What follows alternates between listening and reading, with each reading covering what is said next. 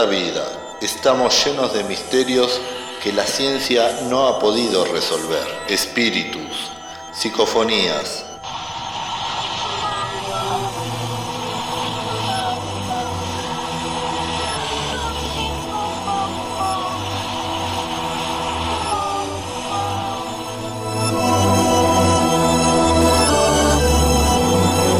parálisis del sueño, psicoimágenes y relatos que carecen del sentido común.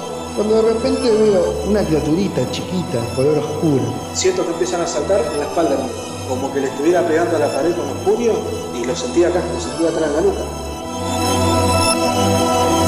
El destino nos juega un papel incomprensible al ser humano. Somos parte de un proyecto místico ejecutado para un propósito especial que nunca llegaremos a entender. Ella me revela que tuvo regresiones con una chamana y en esas regresiones le aparecía una persona que tiene mis mismas características. Investigando lo oculto, damos a conocer un nuevo episodio de Asylum. Sean bienvenidos.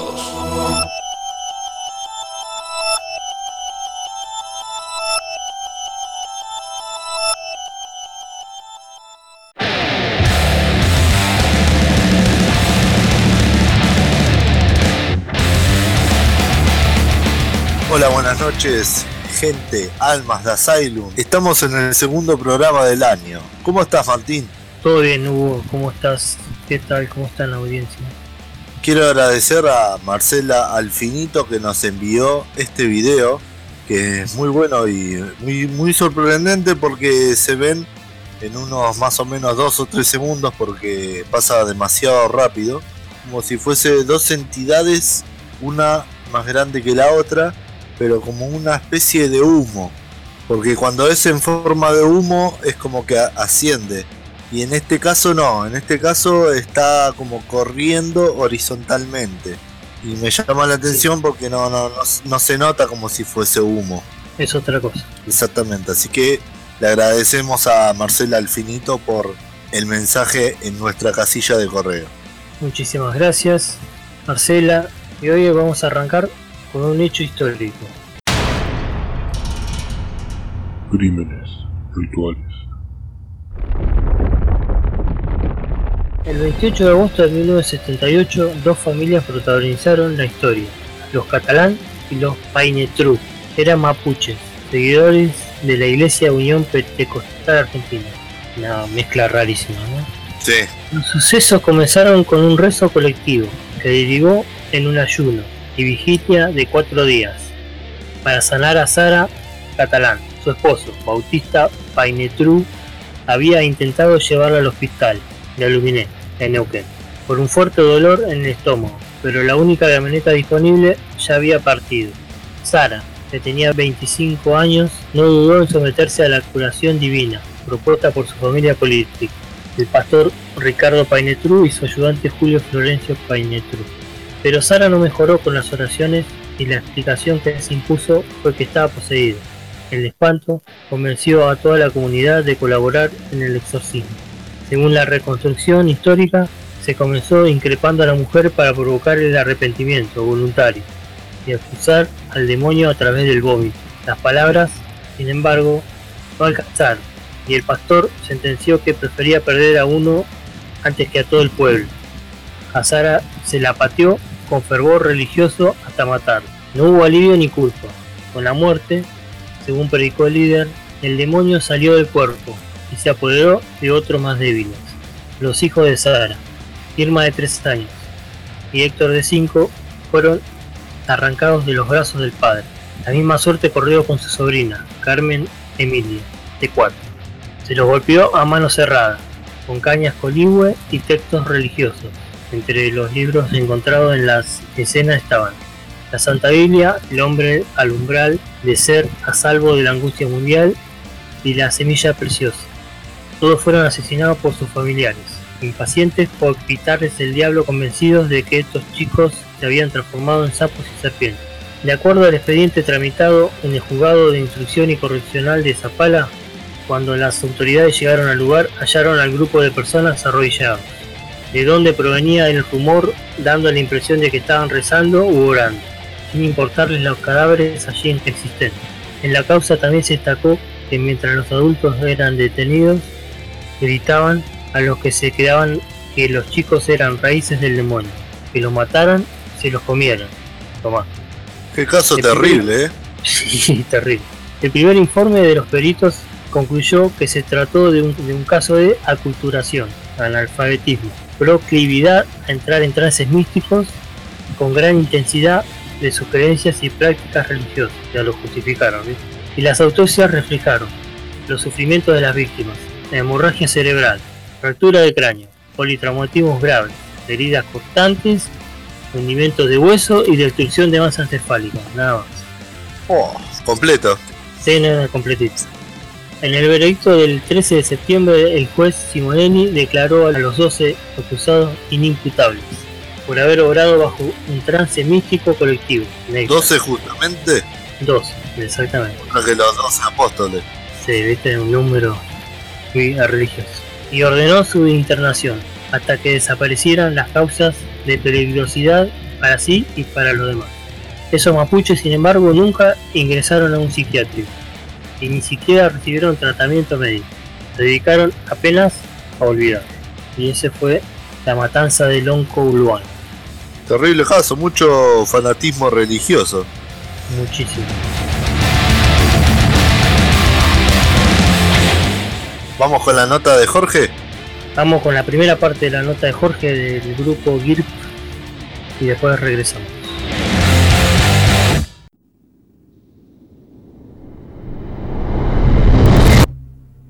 Estamos aquí con Jorge Chanillao, fundador del grupo de investigación Rastreadores Paranormales. Bienvenido Jorge, ¿cómo estás?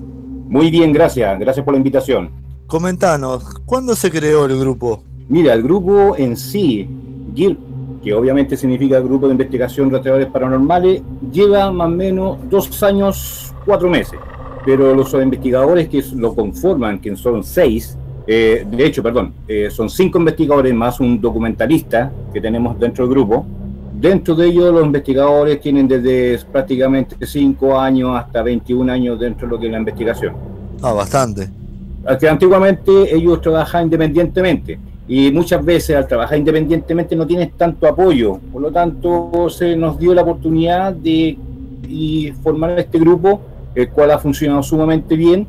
Hemos eh, hecho hartas investigaciones, no es el típico eh, grupo de investigación en ciertos lugares abandonados. eh, o sea, nosotros igual lo hacemos, pero también ha ayudado mucho a la familia. En este caso, cuando siempre hay actividades dentro de un ámbito de, eh, familiar, ahí Sí. estamos participando.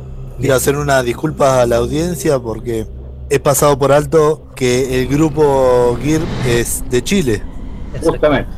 y es mucho más que bienvenido. ¿Qué tipo de dispositivos electrónicos usan para cada investigación? A ver, dentro de los dispositivos que nosotros contamos, ya tenemos lo que es la clásica Gosmeter, ¿no es cierto? El cual hace un barrido de eh, campo electromagnético básico. Eh, también contamos con Gosmeter Pro, el cual cuenta con cuatro modalidades, en cual incluso tiene un modelo Ouija, que el cual tú puedes interactuar con la entidad. También contamos con Melmeter, contamos con Renpod, contamos con detector de campo eléctrico, muchas veces lo ocupamos porque cuando vamos a hacer una investigación a un hogar, ¿no es cierto? Tratamos de que se corte la luz para que no la interferencia eléctrica no interfiera con el, ¿cómo se llama? Con los equipos. Claro, sí, sí. Grabadoras digitales y así un montón de, grabadoras análogas, porque a ver, muchas veces tratamos de nosotros de ocupar tanto tecnología nueva como tecnología antigua, ¿ya? Porque muchas veces eh, te darás cuenta o, o sabrás de que tiene más resultados los- la tecnología antigua que la nueva. Sí, En es este caso, verdad. la grabadora. Con grabadores de cinta, digamos. Justamente, una grabadora monofónica, ¿no es cierto? Que a veces tiene, capta más de lo que una grabadora digital. Es más fiel, ¿no? Es mucho más fiel, es mucho más fiel. Ahora, sin desmerecer obviamente las nuevas tecnologías. Ahora, si, si bien es cierto, un, un investigador paranormal, que bien dicho la palabra, investigador, no cazador de fantasmas, Porque mucha gente tiene esa- ese mal concepto. Pero un investigador paranormal obviamente nos ayuda mucho lo que los equipos, pero hay que tener claro que los equipos no hacen al investigador, ¿ya? El tener tanto equipo no hace al investigador. El investigador es el que tiene paciencia, ¿no es cierto? El que da su tiempo, el que averigua, ¿no es cierto? El que va a terreno y así sucesivamente. Claro, no solo es, es, eh, tener el aparato, es más que eso. Es más que eso. Justamente. Si bien es cierto, claro, el aparato te, ayuda mucho, te ayuda, te, simplifica lo que es la investigación, pero a veces no hay que basarse mucho en lo, en lo que es el, el instrumento en sí, porque a veces, a ver, si bien es cierto, en el caso mío, eh, a mí el tema paranormal me encanta, ¿me entendí? Me encanta, me fascina, pero trato de ser escéptico a la hora de la investigación. ¿Por qué? Porque no hay a hacer cosas que mi afán de poder interactuar con una entidad eh, me perjudique en la investigación que estoy realizando. Claro, exactamente. Vas con la premisa de que todo es falso y que te tiene que convencer la, la evidencia. Justamente, justamente. En una investigación, obviamente, hay que hacer una, un, un- un sinfín de, de protocolos en cuanto, no sé, pues cambios de temperatura, psicosis colectiva, y así va un, va un listado más o menos grande. Perfecto y muy interesante. Sí, hay que descartar eh, posibles eh, anomalías también. De todas maneras, de todas maneras. Por eso es que se toma su tiempo para poder hacer un buen trabajo. Porque yo no le puedo llegar a una familia y decir, eh, ¿sabes que realmente sí, si hay una entidad o, o estamos en duda? No, eso no se puede hacer, por lo menos en el grupo nosotros no lo hacemos. Tenemos que estar 100% seguros. Claro, perfecto. ¿Cuál es la experiencia más escalofriante que han experimentado el grupo? Mira, como grupo, eh, nos tocó el año pasado hacer una investigación en una comuna acá que se llama Pudahuel. Eh, una fábrica, una fábrica de automotora, una automotora que es bastante grande, que prácticamente es toda una manzana, ¿ya? Eh, Sí. eh, ¿Cómo se llama? Está abandonada y se nos dio la oportunidad de hacer la investigación con sus permisos correspondientes, ¿no es cierto? Y nosotros íbamos por, específicamente por eh, una entidad que se suponía que estaba ahí. Y resulta que no fue solamente una entidad, pues sino encontramos cuatro entidades más un... A ver, ¿cómo te lo puedo explicar? Una entidad demoníaca. ¿Y cómo se dieron Eh, cuenta que era una entidad demoníaca? La historia parte de la siguiente manera. Eh, ustedes saben que muchas empresas grandes, ¿no es cierto?, del rubro, ya sea automotriz, o etcétera, eh, por ende no hablan mucho de estos temas porque estos temas actualmente siguen siendo un tabú, ¿no es Claro. cierto? Eh, entonces es complicado hablarlo. Entonces, cuando ya se ven eh, gente que son serias, gente que ya toma el, el caso puntuales, eh, se abren en cierta forma para contar sus experiencias. Y dio la gracia, la gracia de que un gerente nos solicitó a nosotros. Y nosotros hicimos una previa y sí tuvimos contacto, eh, el cual ellos no tenían ningún problema. A ver, estos espíritus que estaban ahí, estaban constantemente en eso, fallecido ahí, sino que eh, el asunto es que es monótono. O sea, ¿cuál? Eh, todos los días trabajando lo mismo, todos los días llegando a la misma hora, ¿me entiendes? Era poco lo que pasaban con su familia, por lo tanto era más el trabajo que la familia. Ah, que sean muchas horas laborales. Justamente, entonces pasa, pasó lo siguiente, que ellos, aunque hayan fallecido en, en- en su hogar, ¿no es cierto? O en el hospital, depende del el caso que les haya dado, su, su rastro, su energía, ¿no es cierto?, se quedó en la empresa. Así que hacen un, un- ¿cómo se llama? Nosotros le decimos un, un reiterativo, o sea, todos los días lo mismo, todos los días lo mismo, y se mantienen ahí. Pero ellos no, no estaban desconformes, o sea, ellos estaban alegres estando en el trabajo. Y pasó el caso de que justo uno de los- nuestros investigadores verifica el tercer piso y lo empujan por la escalera. Y al empujarlo por la escalera, obviamente gritó, ¿no es cierto? Nosotros nos dimos cuenta que estamos del otro costado y vamos a verlo. Claro, nosotros pensamos que se había tropezado por la, por la escala, ¿no es cierto? Y, y no fue tan así, sino que él dijo al 100% de que lo habían empujado. Y en eso, cuando lo vamos levantando, justo se, la polera que iba a la parte superior, ¿no es cierto? Y tenía tres rajuños, que es típico, ya, y de ahí nosotros dimos cuenta que estaban ahí, o sea que había un- una entidad demoníaca en ese lugar, haciendo las averiguaciones correspondientes, claro, la entidad está desde mucho antes que se construyera. ¿Y sabes este, qué había antes de la fábrica? Mira, la fábrica en sí, eh, a ver, creaban repuestos para auto, ah, eh, para, ¿cómo se llama? Para vehículos. Entonces, eh, se creó una fábrica, ¿no es cierto?, automotora, eh, no voy a dar nombres, eh, por lógica, eh, pero antiguamente, antes que se construyera eso, eran plantaciones, eran como tipo campo. Y en esos tiempos, eh, mucho, mucho asesinato, mucho, ¿cómo se llama?, misterio sin resolver, por decirlo en época antigua. ¿ya? Sí, Entonces, más que nada fue eso, y eso es lo que nosotros nos averiguamos. Entonces, claro, eh, como te digo, mi compañero lo empujaron, lo rasguñaron, a mí por lo menos me gruñeron, justo cuando estaba haciendo una psicofonía en el segundo piso me gruñeron y a una de las chiquillas que andaba acompañando a nosotros, que justamente era psíquica, que también la pasó sumamente mal. eh, Yo te digo que sinceramente era toda una manzana completa que teníamos que haber recorrido y no alcanzamos a estar ni cinco horas y tuvimos que salir. No lo querían en el lugar. Justamente, justamente. Eh, tú sabes que la mayoría de las veces, la mayoría de las veces, eh, estas entidades eh, demoníacas odian y detestan a los investigadores. Ajá. Lo detestan bastante. ¿Por qué? Porque nosotros por lo general siempre tratamos de ayudar a la gente. Muchos de los investigadores, tanto en Chile como en Argentina, que yo conozco varios que son de Argentina, que, que son muy buenos en todo esto, nos odian porque al final nosotros tratamos de ayudar a la gente. Tratamos de darle conocimiento, el cual ellos no lo tienen.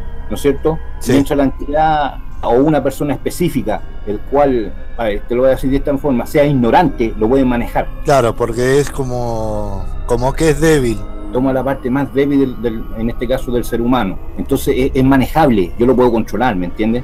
Sí, sí. Y así un montón de casos que nosotros hemos tenido. Sí, yo tengo, hay un caso en la fábrica en la cual yo trabajo y, y es muy parecido también. Eh, gente que repite después de la muerte la misma rutina laboral y bueno, este, hubo un par de apariciones en esa fábrica. Claro, eso es lo que nosotros... suele, suele pasar también. No, es bastante y suele pasar muy seguido. Eso es lo que nosotros llamamos un paquete de memoria, porque se repite una y otra vez, una y otra vez. La diferencia cuando tú haces un contacto, cuando tienes una inteligencia, o sea, cuando tienes, haces un contacto inteligente, o sea, tú interactúas con es- esta entidad y te contesta, sabe lo que le estáis preguntando. Claro, claro. Sí, sí, sí, exactamente. Y no es mera casualidad tampoco. No, para nada. No, esto- eh, a ver. es Eso, que- eso es lo más loco. Eh, de todas maneras, aquí por ejemplo en Chile, aquí se le tiene mucho respeto a los pasillos, por ejemplo, a los pasillos, a los túneles. Habla mucho, y obviamente en lo que es el mundo espiritual y paranormal. Tú sabes que los pasillos son transitorios, son, es una vía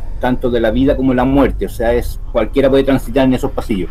Entonces lo que más fuerte se da son en túneles, son en pasillos de hospitales, sobre todo en hospitales, ¿no es cierto? Pero en ende cualquier tipo de pasillo, ya sea eh, misterioso o no. Vendría a ser como un portal, como un lugar de que está entre medio de dos lugares. Justamente, se puede, hablar, físico, ¿no? se puede hablar de un portal, pero en, ter- en tercera categoría, ¿no es cierto? Porque es una, eh, por eso se le llama un pasillo transitorio, ¿no es cierto? Cuando se abren portales que pasan para allá, para acá, ¿no es cierto? Eh, pero eso es- pasa a ser para nosotros como una tercera categoría, eh, pero está bien, está bien dentro de lo que deci- tú.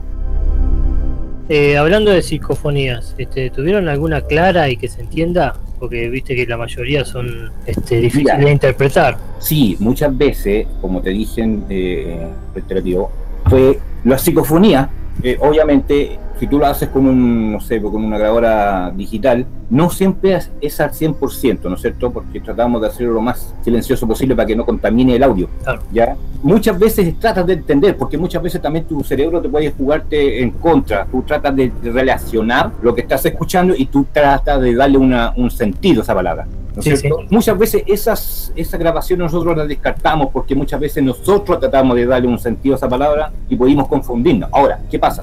Si la grabación te coincide con el lugar donde estás, ¿no es cierto? Y con su historia que tiene, ahí se basa al 100% de lo que te hayan contestado. Si no es así, no, nosotros lo descartamos automáticamente. Claro, porque mayormente es- este, se interpreta lo que responde a lo que uno supuestamente le pregunta, ¿no? Claro, justamente, justamente. Es lo mismo que la es- Yo voy a tratar de ver algo que, que mi mente quiere ver. Exactamente. Sí, muchas veces son imágenes falsas. sí, sí, muchas veces vemos caras y ese tipo de cosas que no, no, no son lo que no hay directamente.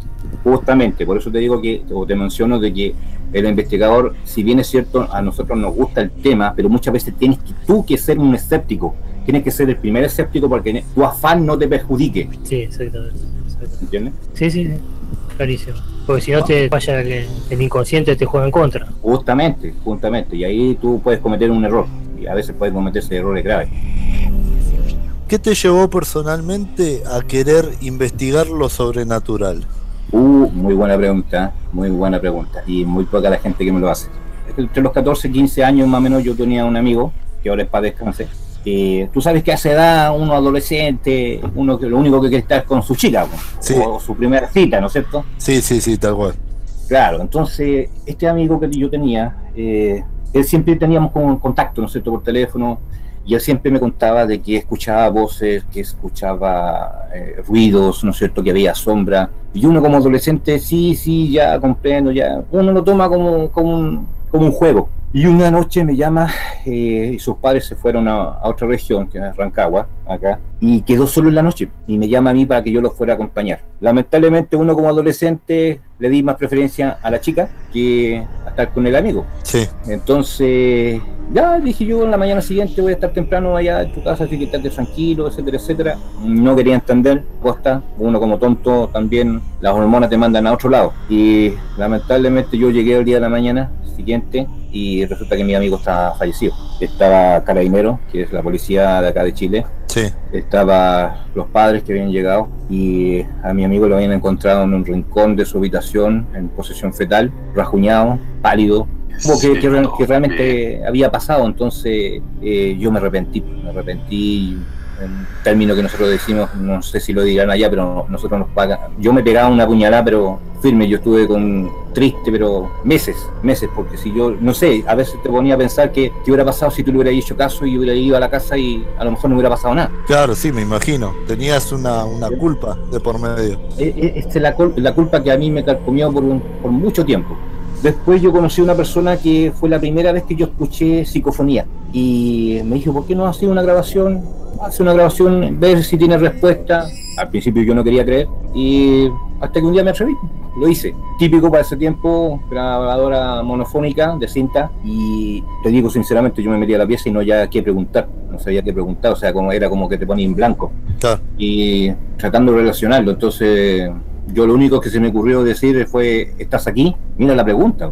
Entonces, y me puse triste y no hice ni una pregunta más. Cuento corto, amigo mío, pasaron dos meses y medio y me acordé de la grabación. No la había escuchado, no la había tocado ni nada por el estilo. Y un día hablando del tema de la psicofonía me acordé que, que había hecho la grabación, pues entonces tomé, con cierto resentimiento no quería tomarla para ver si había contestado o no. Y resulta que sí me habían contestado. Y lo único que alcancé a escuchar claramente fue que me dijo, ¿por qué no me creíste? Uh, Y eso fue fuerte para mí. Para cualquiera. ¿eh? se me puso la piel de gallina enseguida. Ya, imagínate, imagínate, yo llevaba entre dos, tres meses pegándome la puñalada, como, te- como nosotros decimos acá, y escucho esa palabra y. O sea, te vuelvo a repetir, o sea, ¿qué hubiera pasado si hubiera ido? A lo mejor hubiera evitado, no, no- pero hubiera hecho una diferencia si hubiera estado ahí. Y Entonces, nunca, nu- nunca, lo, nunca lo, podrás, lo podrás saber, solamente en un mundo paralelo.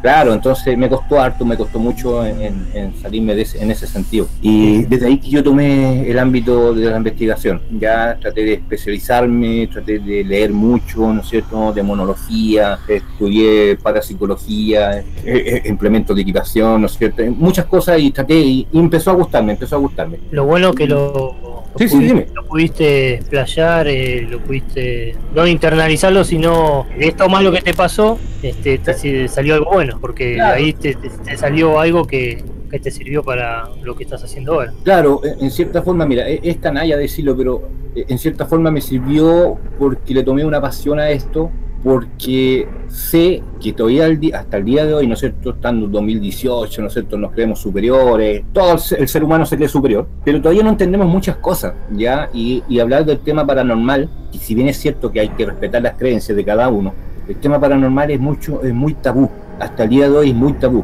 Entonces, si a ti no te pasa algo y no lo cuentas, el resto no, no, no se va a soltar, no, no, no te va a contarte. Cada vez menos, por suerte. Claro, cada vez menos, eso sí. ¿Por qué? Porque ya la gente está tomando más confianza, ¿sí? eso es lo bueno, está tomando más confianza. No le importa el que dirán. ¿Cómo es Chile en lo que se refiere a lo paranormal? Mira, a ver, como todo país, eh, a ver, hasta que todo país tiene su historia, ¿no es cierto?, sus leyendas, sus mitos y sus hechos reales. Chile, si bien es cierto, no tiene tanto como, como otros países, pero tiene su historia. Sobre todo aquí nos- la leyenda más que nos marca a nosotros es la Quintrala, ¿no es cierto?, la famosa Quintrala. Eh, pero sí hay distintos tipos de, de leyendas. Aquí, por ejemplo, aquí en Santiago de Chile, el que más se toca, y tú donde toques, te van a el eh, ex Hospital San José. El ex Hospital San José es un, bueno, actualmente ya no funciona, pero está conectado con el cementerio general de acá, donde morían los de tuberculosis, ¿no es cierto? Sí. Pero es una, es una carga tan grande que hasta el día de hoy son muy pocos los grupos investigativos que se meten en ese lugar. Disculpa, cerca del 1900. Más o menos, más o menos. Y incluso como te digo, aquí hay grupos que no se no integran mucho en ese lugar, porque la, la energía que hay ahí es sumamente fuerte, chocante. Te hacen físicamente daño. Sí, sí, sí. Ya. Sí, Demasiado ahí como que te, te absorbe la energía. Claro, ¿no? Y es complicado, las, los equipos se te descargan, eh, te molestan, te empujan, te rajuñan. Es, es uno de los lugares más complicados que hay acá. ¿Por qué? Porque incluso cuando tenía el famoso paso de la muerte que nosotros lo llamamos, que estaba conectado entre lo que es el hospital con el cementerio, Sí. ¿no es cierto? Que se le llama el paso de la muerte. E incluso acá eh, en Santiago se trató de hacer un reality paranormal en ese lugar, el cual tampoco funcionó porque los molestaron demasiado, imagínate. Tuvieron que suspenderla. Wow. Pero, No alcanzaron a completar los capítulos que necesitaban. ¿ustedes pudieron ir? Mira, nosotros no hemos tenido la oportunidad de ir. Te, te soy bien sincero, no, no hemos tenido la oportunidad de ir. Tratamos de sí, de- en estos meses tratar de ir, porque es todo uno, sabes que hay ciertos lugares que hay que pedir solicitar permiso, ¿no es cierto? Y es complicado. Y eh, aunque la gente no quiera creerlo, eh, es muy complicado en ese sentido, por tantas cosas que han pasado y la gente que se ha metido, ya sea a la buena o a la mala, Sí, eh, han sufrido ciertas cosas paranormales que el cual después ni siquiera quieren hablar. sí. Entonces, incluso imagínate que cara- Carabineros de Chile aquí también, ah, cuando le ha tocado que lo han llamado, ¿no es cierto? Oye, ¿saben que se han visto gente metida allá adentro? Los van a ver y Carabineros no quiere hablar ni una cosa. O sea, a ese toque. Con eso te lo digo todo. Te lo quieren contar. No, lógicamente. Y aparte que no lo van a contar, si al final ellos tienen que un prestigio, como todo, como toda institución en cualquier país, tienen que tratar de, de ¿cómo se llama?, resguardar, ¿no es cierto?, la- su institución, así que por lo tanto no pueden hablar ciertas cosas. ¿Y ustedes no, no pudieron ir o es muy engorroso pedir los permisos Mira. y eso para ir? Mira, se nos da el caso que cada vez que nosotros queremos juntarnos y hablamos del San José, a cada uno de nosotros algunas cosas nos pasan. Que uno que no pudo ir, que el otro se enfermó, que esto, que que allá. Y nosotros vamos a cualquier otra investigación y estamos perfectos. Pero hablamos San José y no nos podemos juntar, si es el problema. Es como, no sé, algo predeterminado que no, que no quiere que lleguemos allá. Eh, Bueno, no- entonces lo, lo mejor que pueden hacer es no ir entonces. es que ahí es donde está la picada, mi amigo mío, porque entre más te prohíben, más quiere ir.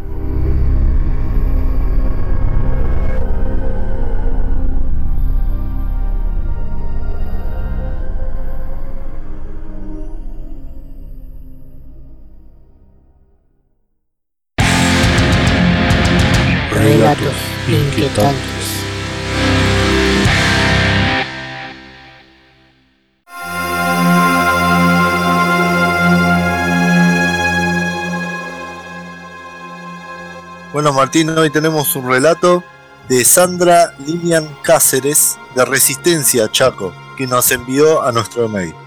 El siguiente hecho paranormal sucedió en una localidad de Clorinda, en una frontera entre Argentina y Paraguay. Yo antes no sabía que era un fantasma o hecho paranormal, pero cuando nos fuimos a vivir a Clorinda, comenzaron a correr las historias entre las personas de diferentes viviendas. Cuando llegamos en aquel lugar, estaban las grandes maquinarias construyendo más viviendas. Las viviendas no tenían electricidad ni agua. Por las noches dormíamos con calor y mosquitos. Entonces, los vecinos y mi familia esperábamos hasta la madrugada para que los mosquitos cesaran a refrescar la noche. Y en una de esas tantas madrugadas, en medio de la oscuridad, nos sentábamos en la vereda y mirábamos en dirección a la ruta 11, donde la única luz que veíamos eran las luces del polideportivo que iluminaba desde lejos de la ruta, y las luces de los autos y camiones. Todo transcurría normalmente hasta ese momento, cuando vimos la sombra de un hombre que venía gritando solo a los autos y a los camioneros. Nuestra vecina doña Eulogia nos acompañaban con los mellizos mis hermanos y mamá. Todos quedamos asombrados, pensamos que era un hombre loco y ebrio. A medida que se acercaba y los autos lo iluminaban con sus faros, pudimos percatar que se trataba de un hombre mal vestido y andrajoso. Debo aclarar que la ruta 11 se encuentra a una altura de 5 metros donde medía una laguna ancha de camalotes y un puente de madera. Todos se reían, hasta que esa risa se transformó en el terror de la noche. Ante nuestros ojos, el hombre fue bajando para pasar el puente. Pero antes de pasar, sucedió lo inesperado, lo misterioso, lo terrorífico, lo que la mente humana con su lógica jamás podría entender ni comprender ni explicar los enigmas que medían entre este mundo y ese mundo invisible. Los perros de los vecinos salieron en jauría furiosamente hacia aquel hombre que estaba a punto de pasar el puente. Quedó mirando los perros y se desvaneció en el aire, luego volvió a aparecer como un enorme perro de patas largas. Caminaba lento a través del puente, se transformó en el linchera nuevamente y cuando llegó al final del puente en dirección hacia nosotros, nuevamente se transformó en lobizón. Y los perros estaban enloquecidos. Los mordían y el camino hacia la calle que lleva un camino hacia la esquina de la manzana y se perdió tranquilo caminando entre la jauría como si nada pasara ignorándonos a todos. Todos tragamos saliva, yo comencé a sentir miedo y tristeza. Mi padre no estaba para contarle y me protegiera. Luego todos nos metimos para adentro, los adultos sintieron temor y los niños dejamos de jugar. En medio de la oscuridad afuera los perros continuaban ladrando. Nos daban la señal que el lobizón seguía merodeando las viviendas doña Eulogia, nuestra vecina le decía a mi madre que las viviendas fueron construidas sobre un cementerio indio. No entendía qué significaba eso y qué tenía que ver con aquel lobizón. Pero cuando uno es adulto, investiga lo paranormal y comienzan a cerrarse los círculos entre lo sagrado y lo profano. Y esta fue la historia de Sandra Lilian Cáceres. Muchísimas gracias por tu relato.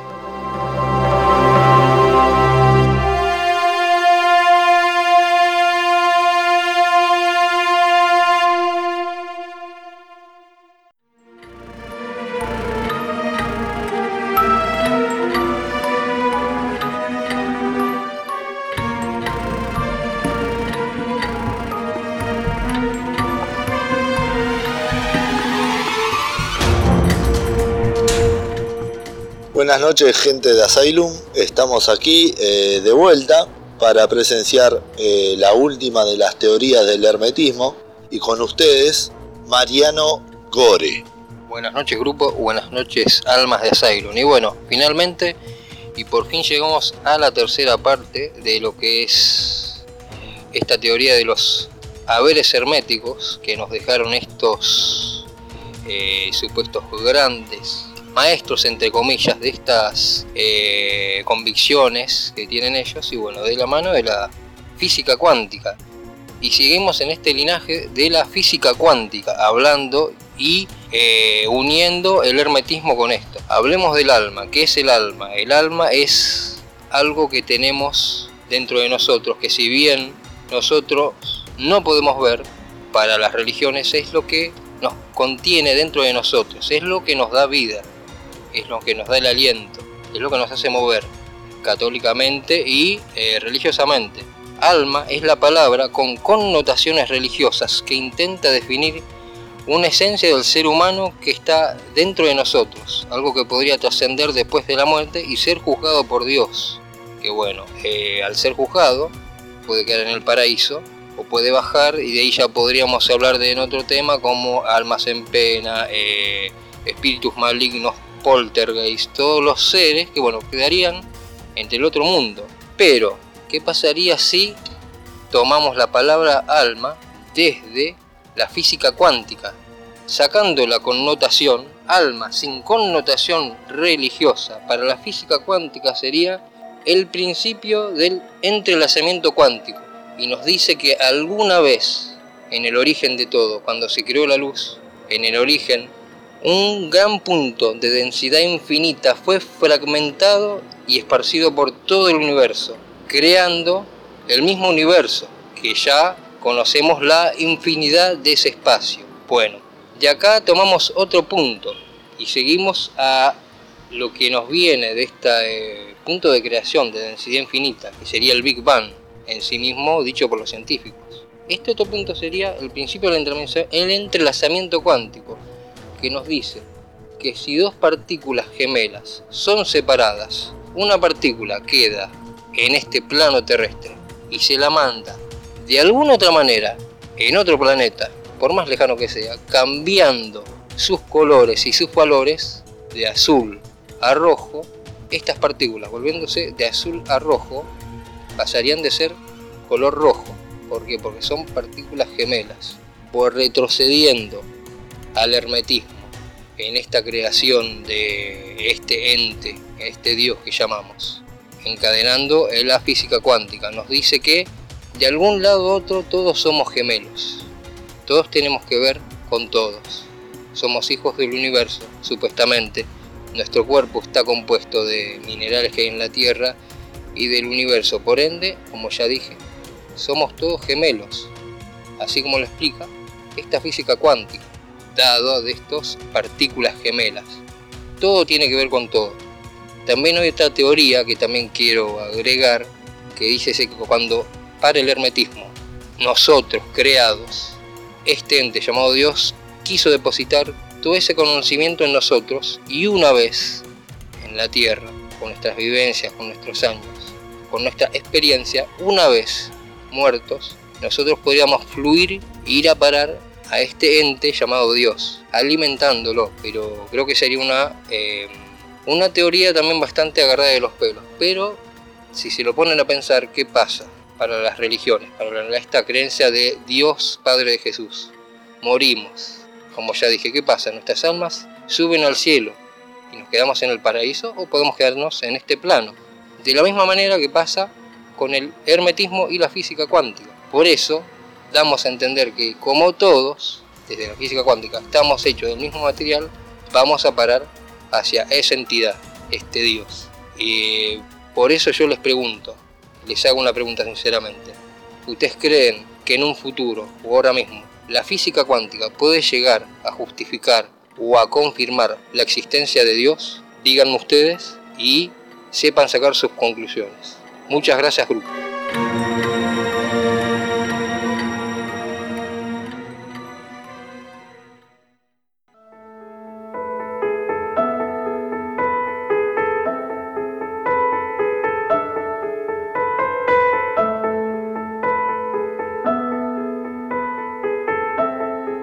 El granjero norteamericano David Lamb poseía una granja en las cercanías de la ciudad tejana de Garati. Vivía felizmente con su esposa y sus dos hijos, y su vida transcurría con la normalidad de una familia media norteamericana.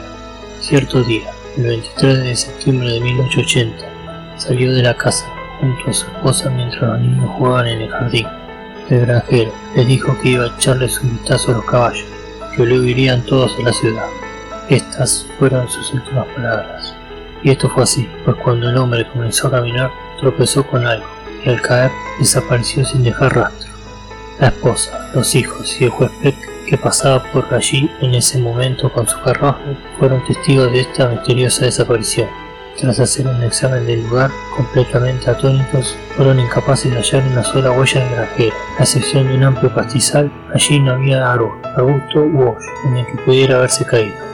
Sencillamente, se había evaporado. La policía realizó una exhaustiva búsqueda e incluso se hicieron perforaciones para descubrir galerías subterráneas o cimas en el que el granjero hubiera podido caer, pero no se encontraron rastros ni de esta ni de la persona a la que se buscaba. La señora Lamb nunca quiso creer que su marido había muerto, por lo que jamás celebró funeral alguno. No obstante, no pudo soportar vivir en ese lugar tan extraño y al poco tiempo vendió la granja. Unos siete meses después de la tragedia, los dos hijos de Se encontraban jugando en el lugar donde su padre se había evaporado, y ahí que descubrieron en el mismo sitio donde el granjero había caído, la hierba y las flores ya no crecían tan espesamente. Más tarde, dijeron también que habían oído a su padre pidiendo auxilio hasta que la voz se disolvió en la nada para siempre. Nunca más se supo del pobre granjero y el lugar al cual pudo haberse ido. Para algunos se evaporó en otra dimensión, para otros su cuerpo debió sumergirse en un agujero en el tiempo. Fuera lo que fuese, fue todo un misterio, y aún hoy no se ha podido dilucidar la causa de su extraña desaparición.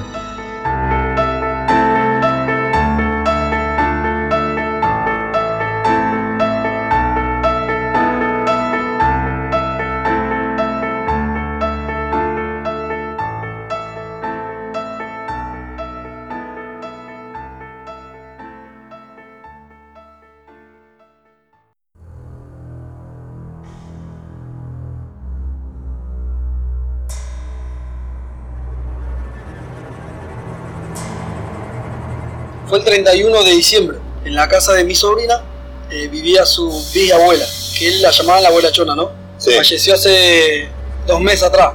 Entonces para el 31, a las 12 horas en el brindis, están brindando y se sacan una foto, ¿no? ¿Qué pasa?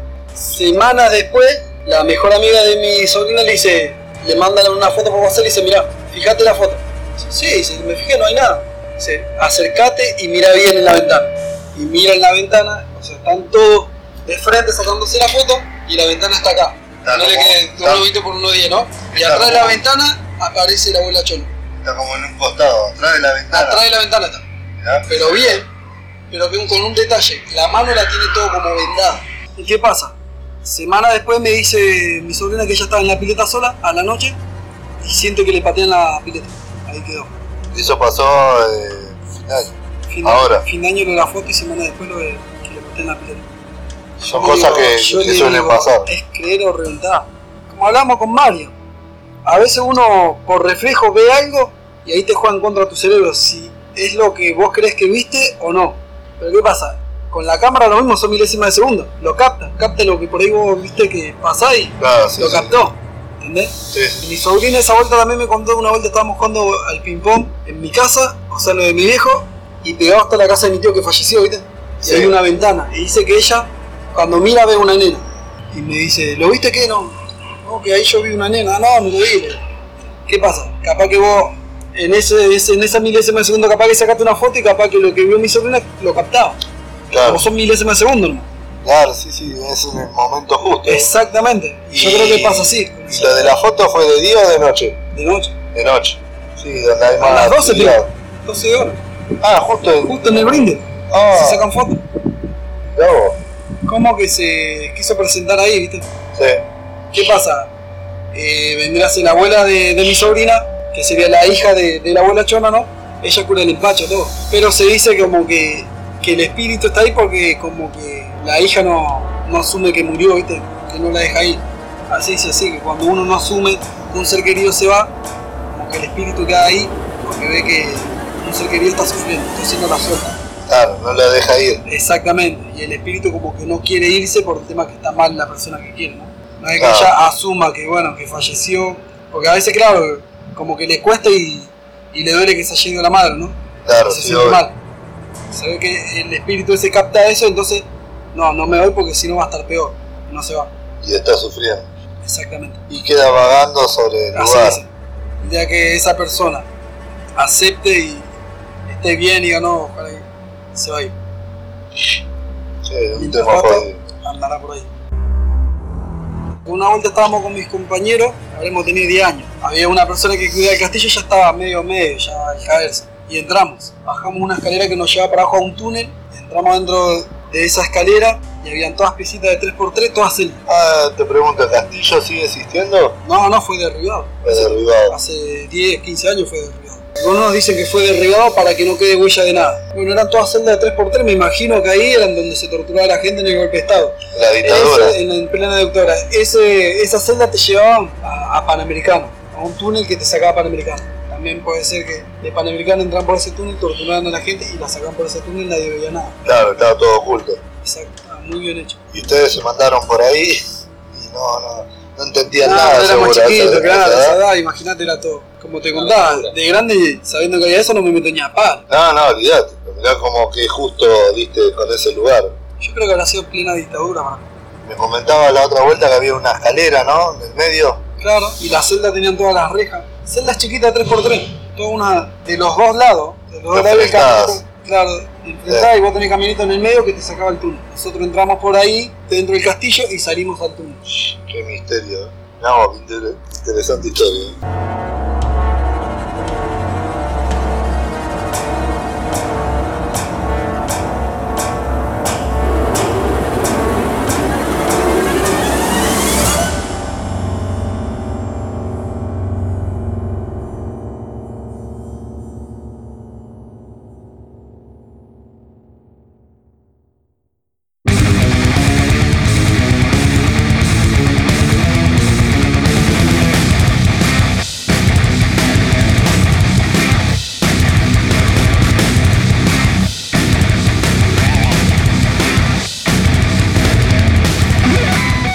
¿Qué nos tenés para recomendar esta semana, Martín? Bueno, esta vuelta recomiendo yo. Y la sinopsis así. Esta, esta vuelta voy a recomendar dos películas, no una. Perfecto, estamos ansiosos. La sinopsis dice así. Un grupo de amigos, todos jóvenes, snowboarders, tenían todo lo necesario para pasar unas vacaciones geniales en la montaña.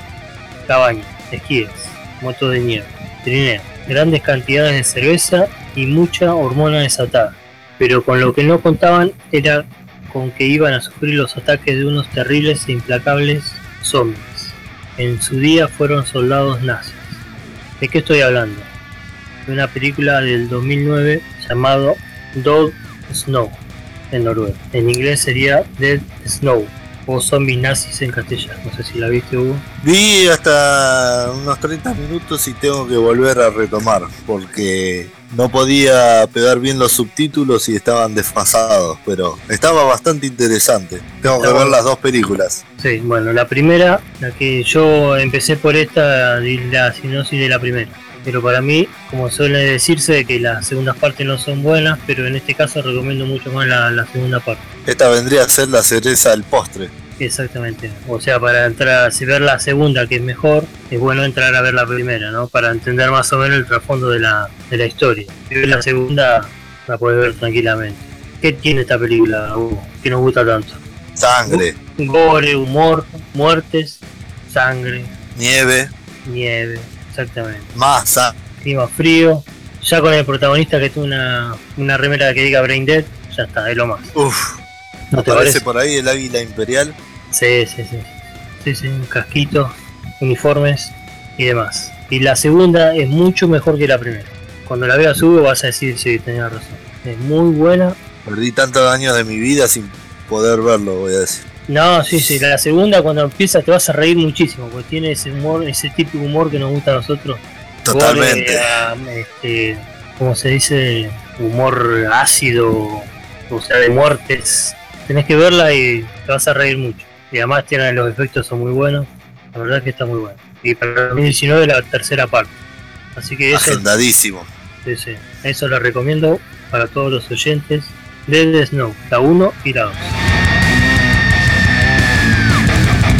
Bueno, Martín, estamos cerrando el programa. Les recordamos que nos pueden escribir a nuestro correo de Gmail, que el mío es hellwinterjourney.gmail.com El tuyo, Martín.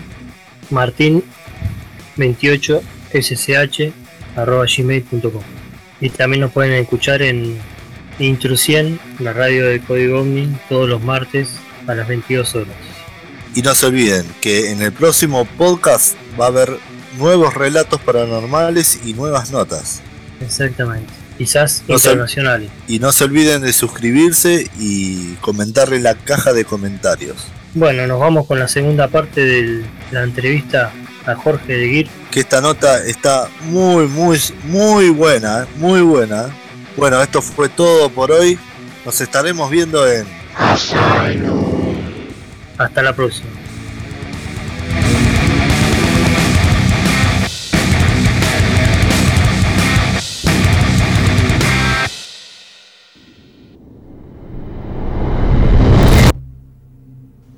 ¿Utilizan algún medium o psíquico antes de la investigación? A ver, el modo de trabajar del grupo de nosotros se hace un barrido. Un barrido es, van prácticamente, a ver, nosotros somos seis investigadores, el cual cuando hay un caso va uno o dos a hacer una previa para hacer la investigación previa, ¿no es cierto? Eh, cuántos viven, depende del lugar o depende del caso. Sí, ¿van de día para hacer la previa o unas horas antes? Eh, relativo, también hay que ponerse muy de acuerdo con la persona al cual hacemos el contacto, ¿no es cierto? Si tiene disponibilidad durante el día o durante la noche. A ver. de ello.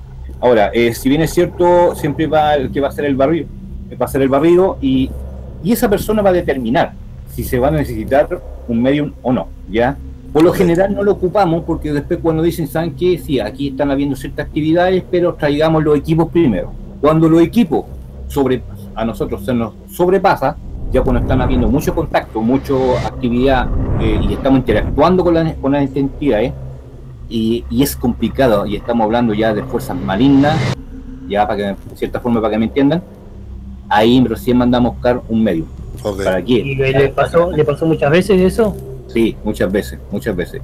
Es, es que tú tenés que tener claro que tú, como investigador, eh, nadie llega sabiendo de partida, nadie llega sabiendo, tú tenés todas tus ganas, ¿no es cierto? Tú quieres aprender y muchas veces te basas en lo que sale en la televisión, ¿no es cierto? Y claro, como te digo, nadie llega sabiendo, entonces muchas veces tú vas a cometer errores, tratando de hacer las cosas bien vas a cometer errores, entonces muchas veces, claro, al principio, individualmente cada uno de nosotros nos- nos contamos de que muchas veces cometíamos errores, pues, entonces yo también cometí errores y con el tiempo uno va aprendiendo. Los investigadores cometen el error de, a ver, ¿cómo te lo puedo explicar? De ser agresivo con la entidad para que te pueda contestar. Y eso no hay que hacerlo. Sí, había una, una forma de pro- provocación, ahí está, no me acordaba Claro. la palabra. Claro. Una forma de provocación para que, que se manifieste. Claro, y a veces ese es el error que uno comete, porque no sabes con qué tipo de entidad te vas a contestar. Sí, podés llamar a cualquiera. Pueden entrar Claro. y salir cualquiera todo el tiempo. Justamente, sí, es lo mismo que la tabla Ouija. En la tabla Ouija tú puedes hacer una pregunta y tú no sabes quién te está contestando de partida. Una pregunta así fuera del tintero. Dime. ¿Han, han jugado alguno del grupo a la tabla Ouija? Mira, eh, yo una vez, pero aprendí no a hacerlo. Como a cualquiera le pasa, aprendí no a hacerlo. Acá, por ejemplo, dentro de los grupos que están acá, nosotros no, no le llamamos eh, juego, porque para nosotros es un instrumento de invocación, no es un juego. Sí. ¿ya? Como, como ma- la mayoría de la gente lo conoce, pues al final tú hablas de la, de la tabla Ouija y es, ah, jugar a la Ouija, pero está mal dicho, ¿no es cierto? Porque es un instrumento de invocación, por lo tanto, no- yo no voy a jugar a eso. Eh, Claro. pero, pero como te digo, yo aprendí no a hacerlo, le tengo alto respeto, le tengo mucho respeto, pero sí cuando lo merita y son escasos extremos, sí ahí habría que hacerlo, pero todo va a depender del caso. O sea, si la investigación este, está a favor, este, ustedes jugarían a la Ouija. Claro, pero por eso te digo, la mayoría de nosotros tratamos de no tocarla, de no tocarla. Eh, le tenemos harto respeto, ya es, pensamos y creemos firmemente que es un medio de comunicación con los espíritus. A los familiares, cuando quieren contactarse con familiares, ¿no es cierto?, seres queridos, yo soy de la idea de que hay que dejarlos tranquilos.